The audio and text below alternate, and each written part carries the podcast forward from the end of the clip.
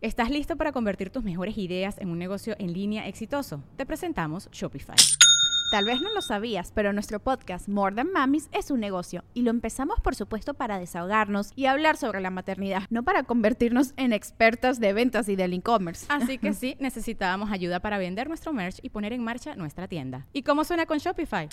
Llegó otra venta. Shopify es la plataforma de comercio que está revolucionando millones de negocios en todo el mundo. Ya seas un emprendedor desde tu casa o desde donde sea, Shopify es la única herramienta que necesitas para iniciar, administrar y hacer crecer tu negocio sin dificultades. Con Shopify puedo gestionar pedidos, envíos y pagos desde cualquier lugar, brindándote toda la información y estadísticas de tus ventas al detalle. Regístrate para un periodo de prueba con tan solo un dólar al mes en shopify.com barra sonoro, todo en minúsculas Ve a shopify.com barra sonoro para llevar tu negocio al siguiente nivel. Shopify.com barra sonoro. Sonoro.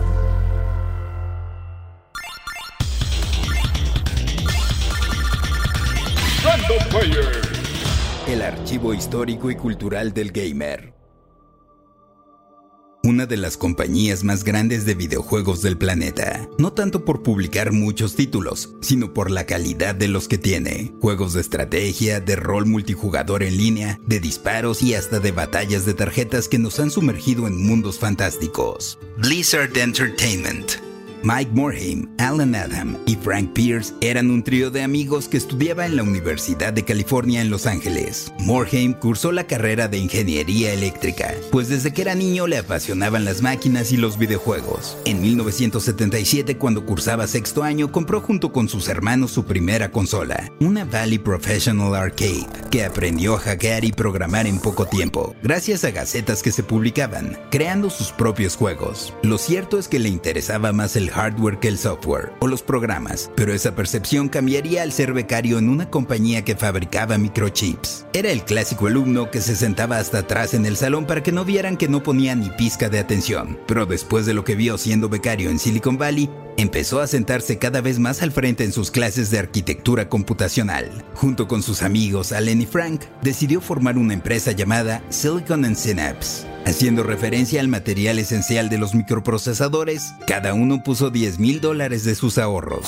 Bueno, Morheim se los pidió prestados a su abuelita, de verdad, y rentaron un departamento en Irvine, California, cercano a otras empresas de tecnología. Durante los dos primeros años de la empresa se encargaron de hacer traducciones de juegos entre plataformas, pues en ese entonces las computadoras utilizaban distintos sistemas operativos. Por ejemplo, llevaron J.R.R. Tolkien's The Lord of the Rings Volume 2, The Two Towers, de MS-DOS a Commodore Amiga en 1991. Y posteriormente, con la experiencia adquirida, se dedicaron hacer sus propias creaciones, empezando con RPM Racing de 1991 y The Lost Vikings de 1993, ambos para Super Nintendo, aunque luego llevarían este último también a Sega Genesis y computadoras personales.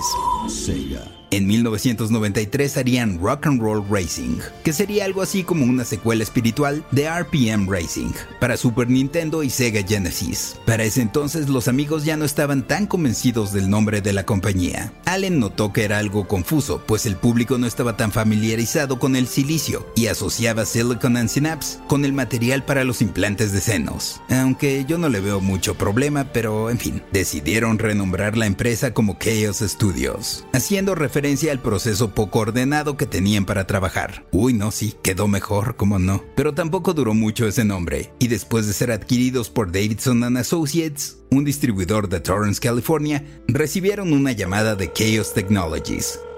Hello que les dijo que si querían llamarse así debían apoquinar 100 mil dolarucos. Se negaron y cambiaron a Ogre Studios. Pero Davidson and Associates les dijo que en él, que naranjas, por lo que Allen tomó el diccionario buscando palabra por palabra una que les convenciera. Solo llegó hasta la letra B y en mayo de 1994 nació Blizzard Entertainment. En ese año lanzaron el juego de la muerte y regreso de Superman para Super Nintendo y Genesis, y Blackthorn para Super Nintendo y computadoras personales. Les iba bien, pero el éxito les llegó cuando el 23 de noviembre de 1994 publicaron ellos mismos un nuevo título de estrategia en tiempo real para computadoras, Warcraft. Humans and Orcs. El título planteaba un mundo habitado por humanos llamado Azeroth, que era invadido por una raza de orcos, así que debías formar tu ejército y combatirlos, habiendo también habilidades mágicas, como podrás imaginarte con influencia del Señor de los Anillos que fue su primer juego. Lograron muy buenas ventas y gran recepción crítica. Quizá no fue el primer título en permitir que un jugador enfrentara a otro a través de internet, en ese entonces con modems telefónicos, pero sí fue de los grandes responsables de popularizar el juego en línea. La secuela no se hizo esperar y al año siguiente lanzaron Warcraft 2, Tides of Darkness, teniendo un nuevo territorio luego de la derrota de la Alianza en la Primera Guerra. Más niveles, expansiones, en fin. Fue el primer juego que llegó al número uno de ventas en Estados Unidos hecho por Blizzard. La compañía crecía de forma efervescente. Algunos se fueron, otros llegaron e incluso cambió de propietarios, pasando por Sierra Online, división de Cook. Luego, tras un escándalo de fraude, fue comprada por la empresa francesa Havas y luego a su vez Havas fue comprada por Vivendi. Mientras tanto, Morhaime, Adam y Pierce seguían haciendo lo suyo. Buenos juegos. Diablo de rol y acción en 1997 cuando también lanzaron su plataforma de juego en línea Battle.net. StarCraft de estrategia en el espacio en 1997 Diablo 2 en el año 2000 y Warcraft 3, Reign of Chaos en 2002. Pero en 2004 vendría un golpe aún más fuerte, World of Warcraft. Ahora el universo que habían creado se convertiría en un juego multijugador masivo en línea para computadoras personales. El título se agotaba en las tiendas y el costo de una suscripción en línea para jugarlo hinchaba de dólares las arcas de la compañía. Morheim no esperaba que tanta gente estuviera dispuesta a pagar 15 dólares al mes además del costo del juego, y para su sorpresa por las suscripciones ingresaban unos 1.100 millones de dólares más al año.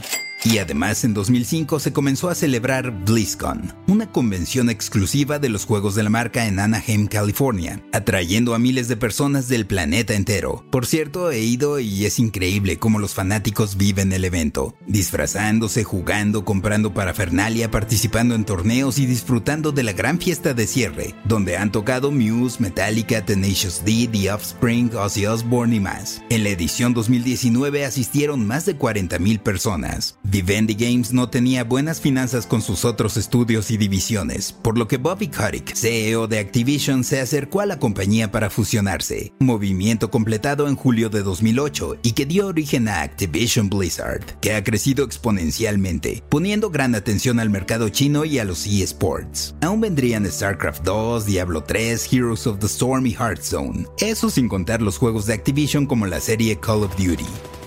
Pero un éxito mayor aún aguardaba, un juego que se desprendió de un proyecto cancelado en 2014, un título de combates en línea con una perspectiva en primera persona hecho por un equipo dirigido por Jeff Kaplan. Overwatch, que fue lanzado en 2016 y del cual ya hablaremos extensamente en otra ocasión. Mike Morhaime, presidente y CEO de Blizzard, dejó la compañía en 2018, pero Active Blizzard, como dicen los comerciales de baterías, sigue y sigue y sigue. Yo soy el Paella y esto fue Random Player. Random Player es un podcast original de Sonoro, disponible en cualquier plataforma donde escuches tus podcasts. Suscríbete en Spotify y comparte este episodio con tus amigos. Yo soy el Paella y esto fue Random Player. Random Player.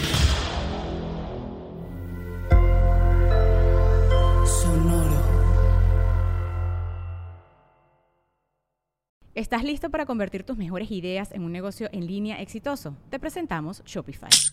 Tal vez no lo sabías, pero nuestro podcast More Than Mamis es un negocio y lo empezamos por supuesto para desahogarnos y hablar sobre la maternidad, no para convertirnos en expertas de ventas y del e-commerce. Así que sí, necesitábamos ayuda para vender nuestro merch y poner en marcha nuestra tienda. ¿Y cómo suena con Shopify? Llegó otra venta. Shopify es la plataforma de comercio que está revolucionando millones de negocios en todo el mundo. Ya seas un emprendedor desde tu casa o desde donde sea, Shopify es la única herramienta que necesitas para iniciar, administrar y hacer crecer tu negocio sin dificultades. Con Shopify puedo gestionar pedidos, envíos y pagos desde cualquier lugar, brindándote toda la información y estadísticas de tus ventas al detalle. Regístrate para un periodo de prueba con tan solo un dólar al mes en shopify.com barra sonoro, todo en minúsculas. Ve a shopify.com barra sonoro para llevar tu negocio al siguiente nivel. Shopify.com barra sonoro.